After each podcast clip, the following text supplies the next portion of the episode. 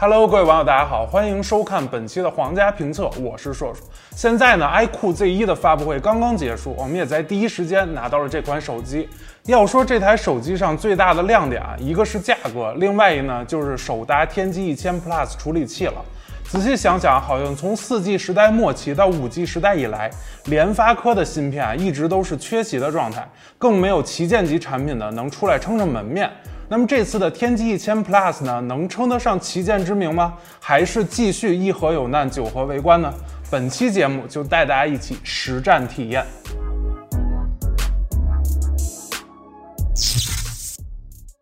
既然天玑一千 Plus 是最大的看点，那我们就先来说它。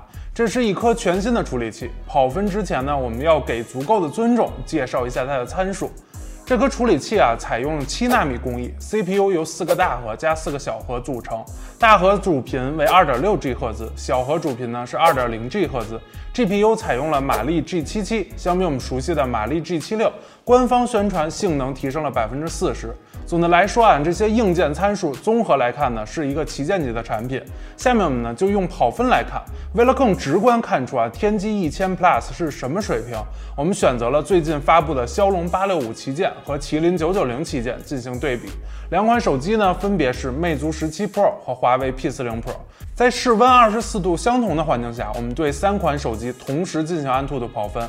iQOO Z1 的分数为五十二万两千三百三十五分。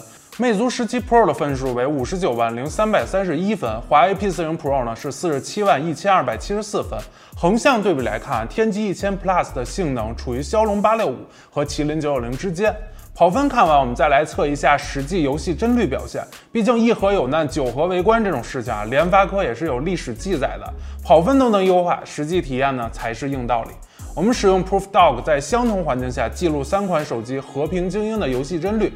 游戏均开至极限帧率，iQOO Z1 平均帧率五十九点七帧，帧率波动零点五帧；魅族十七 Pro 平均帧率五十九点八帧，帧率波动零点七帧；华为 P 四零 Pro 平均帧率五十九点七帧，帧率波动零点九帧。综合来看，在游戏性能方面，三者表现相差不大。骁龙八六五平均帧率稍高一点点。游戏一局之后呢，我们也看一下三款手机的发热和掉电表现，看看联发科能不能延续之前的低功耗人设。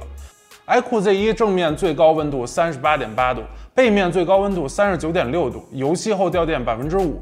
魅族十七 Pro 正面最高温度三十八点三度，背面最高温度三十九点三度，游戏后掉电百分之五。华为 P40 Pro 正面最高温度四十一点四度。背面最高温度四十点六度，游戏后掉电百分之六。在功耗表现方面来看啊，iQOO Z1 和魅族十七 Pro 的温度控制、耗电水平都不错。华为 P 四零 Pro 呢，机身温度是超过了四十度，耗电也稍多一些。总的来说，联发科打磨多年，在五 G 时代呢，也终于有了一颗能和骁龙、麒麟同台竞技的处理器。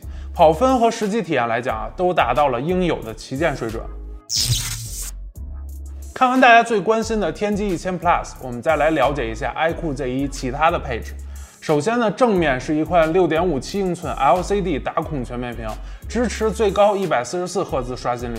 高刷新率的好处不言而喻啊，九十赫兹屏幕很多用户用了就回不去，在一百四十四赫兹屏幕上，各项滑动操作呢会更加的顺畅。我们也通过实际对比啊，无数次验证了这个结论。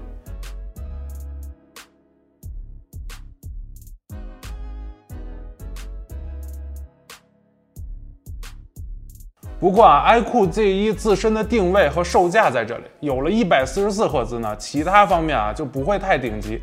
比如屏幕左上角打孔要比主流旗舰大不少，周围还会有一些亮度不均匀的现象，看起来还是稍感突兀。下巴呢和边框感觉也是稍微宽了一些。前面也提到啊，这是一块 LCD 屏幕，所以光学屏下指纹就被换成了侧边指纹。同时呢，指纹和电源键做了二合一设计。背后呢，采用炫光渐变的主体配色，整体看起来效果不错。但缺点就是中框和背板都是塑料材质，拿在手里啊，着实不显高级。归结原因其实也是卡在了成本和售价上。左上角采用矩阵式镜头设计，搭配四千八百万像素主摄、八百万像素超广角镜头以及二百万像素超微距镜头，带来的拍照表现呢是两千元价位段手机的标准水平，没有过多的惊喜，也没有重大失误，就不再过多时间去赘述。在大家关心的一些功能点上，我们也简单给大家体验了一下。首先呢，WiFi 六、双 WiFi 加速和全功能 NFC 这些功能的 iQOO Z1 都是支持的。同时呢，在机身底部保留了3.5毫米接口，这个对于游戏用户来讲非常友好，免得蓝牙耳机有音频延迟。其次呢，搭载了双扬声器，在立体声和音量上相比单扬声器手机提升不少，但音质啊其实差不多。最后，iQOO Z1 随机配备了四十四瓦快充，满足游戏用户快速回血的需求。经过我们实际测试啊，二十五分钟可以充电至百分之五十，七十分钟可以充满，前百分之八十表现呢是今年快充主流水准，百分之八十之后充电效率会逐渐变低。联发科天玑一千 Plus 这颗芯片啊，通过我们的跑分游戏测试来看，它确实可以算是一颗旗舰处理器了。